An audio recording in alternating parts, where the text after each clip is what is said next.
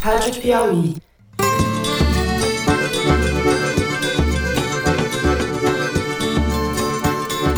Opa! Aqui é José Roberto de Toledo o que você vai ouvir agora é o balanço final do Foro de Teresina ao vivo nas eleições. O podcast de política da revista Piauí ficou no ar por sete horas para contar como foi o primeiro turno da eleição municipal.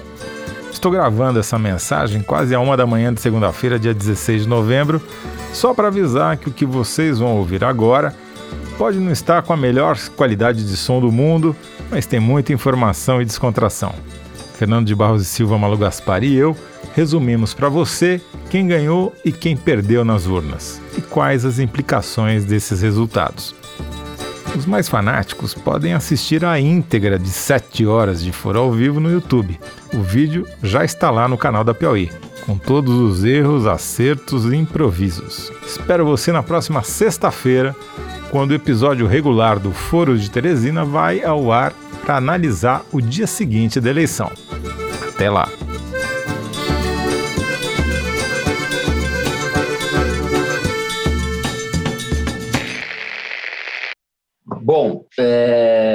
Vamos chegando para o final do programa agora, fechadas as capitais. Que balanço temos da eleição? Eu tendo a concordar com, o Jairo de que a maior surpresa, pelo peso específico de São Paulo e pela novidade que é você ter um candidato de esquerda não, não petista que vai ao segundo turno, é inédito, né? É inédito desde, desde que, que, que, a democracia voltou para o país. Então, é, desde que existe o PT. Tem, desde que existe o PT é, a chance de vitória maior, em tese, da segunda ordem continua sendo do Bruno Covas. Eu acho que vai ter menos rejeição, e segundo turno é, é basicamente rejeição, né? Você uhum. prefere. É, é uma eleição curta, mas assim, eu não daria com favas contadas, não. Não, não, não estou dando também. Não estou dando. Eu não Até dando. porque agora essa, é. a participação do Boulos na eleição ganha um caráter simbólico, né? Está o Haddad sim, aqui já sim. no Twitter falando que vamos todos progressistas para São Paulo, uhum. Tentar eleger o Boulos, vai virar uma é. coisa meio. Aquela ideia de que o pior adversário pior adversário para o Bruno Covas poder, era, seria o Márcio França, é, talvez não se confirme. De fato, eu acho que vai ser uma eleição mais disputada do que é, a gente vinha projetando, a gente, todo mundo, até uhum. ontem. Tanto um como o outro, tanto o Bruno Covas quanto o Boulos já fizeram suas entrevistas e já falaram, uhum. dando mais ou menos a tônica do que vai ser a campanha. Então, o é. Bruno é, apareceu para a coletiva do lado do João Dória e ressaltou que a chapa dele tem mais de 10 partidos, chamou para uma frente ampla de união é, a favor de São Paulo, e o Boulos chamou muito para a questão da pandemia, falando só que é, a maior parte do eleitorado votou pela mudança, dado que o, o Covas teve aí uns 30 e poucos uhum. por cento, e, e, chamou muito com a pandemia. São Paulo é a terceira cidade com o maior número de mortes no mundo, está com hospitais fechados, então, é, aparentemente, é. o Tato deu uma declaração aqui no Twitter falando que o, o Boulos é uma espécie de irmão mais novo, vamos com Boulos, rapidamente todo mundo já se aglutinou. É o que resta ao Tato. Irmão mais novo. Fazer, pior, do que o apoio do, pior do que o apoio do Tato ao Boulos é o apoio do Dória ao, Sim. ao Bruno Covas. Os dois Sim, mas vai ter que fazer esse é. movimento em relação ao centro e atacar, tentar colar o Bruno Covas no Dória porque o Dória tem uma rejeição muito grande na capital, e tentar fazer um discurso que seja palatável, pro, como uma convergência para o centro, é o que o Boulos vai tentar fazer. Né? Uhum. O único que se elegeu é, sem fazer nenhuma convergência foi o do Bolsonaro, que se elegeu com discurso puro sangue, é, sem fazer nenhuma concessão para o centro político. Acho que vale a pena a gente ressaltar aquilo que a gente disse desde o começo da cobertura dessa campanha eleitoral, que foi o fato de que é uma vitória de quem já estava no poder, né? A maioria dos prefeitos Sim. acabou reeleita ou elegendo seus candidatos, pelo menos nas capitais. Uhum. Vamos ver isso no interior, mas tudo indica que a tendência uhum. foi igual. Os partidos de centro, centro-direita, direita, como queiram chamar, mas efetivamente são centro, porque são poder, né? E estão sempre uhum. no poder, se consolidaram como grandes forças. Então, MDB, PSD, DEM, saem como talvez as três maiores forças. O uhum. PSDB, a depender dos resultados de algumas capitais, talvez consiga se recuperar, especialmente São Paulo, né? E o PT com problemas, problemas que ficam evidenciados por esse fiasco em São Paulo é, e no Rio de Janeiro, nas duas maiores cidades do uhum. país, em Belo Horizonte, enfim, todos, Porto Alegre, segundo lugar em Salvador não conta. Sem dúvida, o PT um problemão mesmo. Agora, tem Bolsonaro, né, que fez uma postagem agora mesmo, que eu queria ler para vocês, tentando dizer que não é um derrotado. Então, ele escreveu assim: há quatro anos, Geraldo Alckmin elegeu João Dória prefeito de São Paulo no primeiro turno. Dois anos depois, Alckmin obteve apenas 4,7% dos votos na disputa presidencial. Agora vem a parte me ajuda alguns poucos candidatos a prefeito, resumiu-se a quatro lives, num total de três horas. Tem nada a ver com isso daí. De concreto, partidos de esquerda sofreram uma histórica derrota nessas eleições, numa clara sinalização de que a onda conservadora chegou em 2018 para ficar. Para 2022, a certeza de que nas urnas consolidaremos nossa democracia com um sistema eleitoral aperfeiçoado, Deus, pátria e família em letra maiúscula. Isso que o Bolsonaro falou sobre o resultado da eleição. Passou um recibaço. Podia ter Exato. ficado quieto, dormido Exato. sem essa. Passou um é. recibaço de que ele não apita nenhuma nessa eleição. É, vamos ver como é que tudo vai se reaglutinar. O dia seguinte é uma ressaca para muita gente, hein? É, os maiores inimigos dele, imagina o Rodrigo Maia. O Rodrigo Maia sai muito por cima nessa eleição por conta do DEM, não por conta dele, pessoa física, mas o partido é, dele sai muito fortalecido. É, e, o e MDB. O Paz com, com chance enorme de se eleger no Rio, o partido dele. Sim, não, não, não é um cenário bom para o presidente, ao contrário do que ele faz tentar fazer crer aí nessa, nesse uhum. post meio ridículo. É, e eu acho que é interessante a gente é, raciocinar como o Jair sugeriu, são duas semanas, então é, provavelmente daqui a duas semanas a gente vai estar falando mais mais ou menos essas mesmas tendências. A surpresa, se vier, pode vir de São Paulo, sei lá, tem outros lugares onde vai ter segundo turno, mas o que está mais impressionando é realmente essas, esse movimento em São Paulo.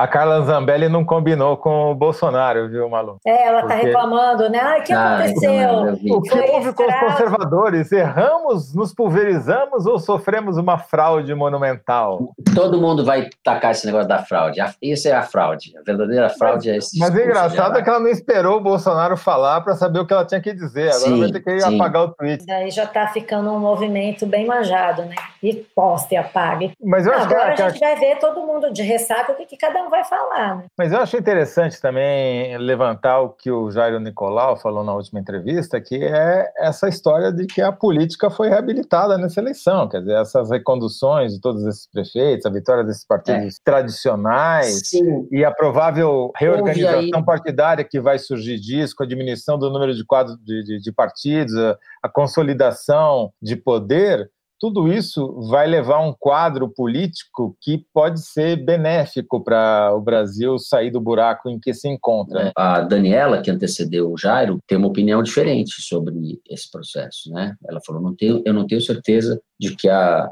a antipolítica, ou que seja, que nome você queira dar, saiu do radar. Sim. Né? Aveire, Aveire. Ah, é porque a gente está julgando a eleição municipal. Em 2018 a gente só falava de nomes do PSL. O PSL nessa eleição é inexistente. É, e mesmo Sim. esses candidatos, é, capitão isso, delegado aqui, não são candidatos completamente desconhecidos, né? São pessoas que vêm vem nessa uhum. onda, mas, bom, pelo menos eu não conheço todos, mas o, o, Capitão Wagner já tem aí alguns anos disputando a eleição, sempre com boas votações, lá em Fortaleza. Acho que não é. Tipo, a Marta, por exemplo, que era um nome diferente, supostamente diferente, também uhum. Não, uhum. Não, não, avançou. Não sei, eu tendo a concordar. Agora é isso, né, gente? É nesse momento. Daqui a dois agora, anos. Agora, Malu, você tá triste que a Val do açaí vira que na urna virou Val Bolsonaro e a Rogéria Bolsonaro, Deus mãe do Carluxo, não se elegeram? Muito. Bom, gente, agora gente, vamos comentar se a gente chegou na Val né? Bolsonaro, né? é hora que está na hora de acabar, né? Ah, é ressaca, Bolsonaro. gente, nós estamos é, ficando... É ressaca.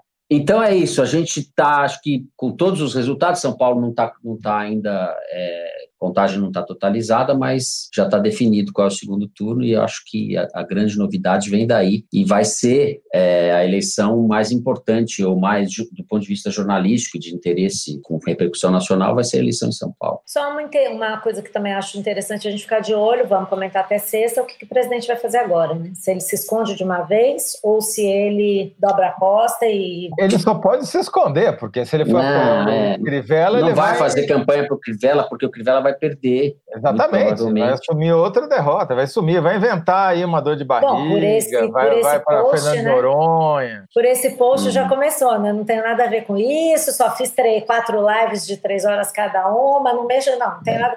Bom, vai visitar a... o Trump lá em Mar-a-Lago. A direção aqui pede, então, que a gente encerre, porque já ultrapassamos muito o nosso, o nosso deadline, Zé. Nossa live está com 6 horas e 50 minutos. É, pior, é pior que discurso... o saco da produção, vou ler aqui os cinco partidos que mais elegeram prefeito até esse momento. Tá? Pior, é, que... É o espírito de porco, é espírito MDB, de porco. 655, PP 578, PSD 525, DEM 349, PSDB 315. É a velha política. Velha política. Bom, isso está maior do que o discurso do Fidel Castro. Com isso, a gente vai terminando a nossa transmissão ao vivo. Já são 23 horas e 47 minutos da noite. A gente quer agradecer a todos os ouvintes, telespectadores que aguentaram a gente desde as 5 da tarde. Obrigado aí, a vocês que participaram pelas Tem redes sociais, aqui, comentando. Marcelo Passos, olha lá, vamos dar um beijo para quem Exato. ficou até agora, que eles merecem. Obrigado, Marcelo, é você que está nos ouvindo. É, Gente. Marcelo. Não, só comentar, eu falei que o Bolsonaro fez esse post no Twitter, é no Facebook, tá? vou até botar no meu Twitter para quem não estiver vendo, para acompanhar. O Foro de Teresina ao vivo foi uma produção da revista Piauí. Quem nos dirigiu aqui, como sempre, foi o Luiz Maza, com a produção da Mari Faria, da Emily Almeida e do Marcos Amoroso. Eles que botaram tudo isso de pé. Aproveito para agradecer a participação de toda a equipe da Piauí, que trabalhou no domingo para ajudar a gente aqui no programa. Nosso muito obrigado a todos os convidados que participaram hoje aqui da transmissão com a gente. A nossa velha e boa música tema, essa que vocês estão ouvindo agora, é composta pelos piauienses Vânia Salles e Beto Moreno e executada pelo querido João Jabassi. Eu, Fernando de Barros e Silva, me despeço então dos meus bravos companheiros de bancada, Malu Gaspar. Tchau, Malu. Tchau, gente. Até a próxima rave da democracia. José é. Roberto de Toledo. Tchau, Toledo. Tchau. Aff, é isso, gente. É muita democracia. A gente se vê na sexta-feira, no próximo episódio do Foro. Um pouco mais curto do que esse que vocês acabaram de assistir. Boa noite.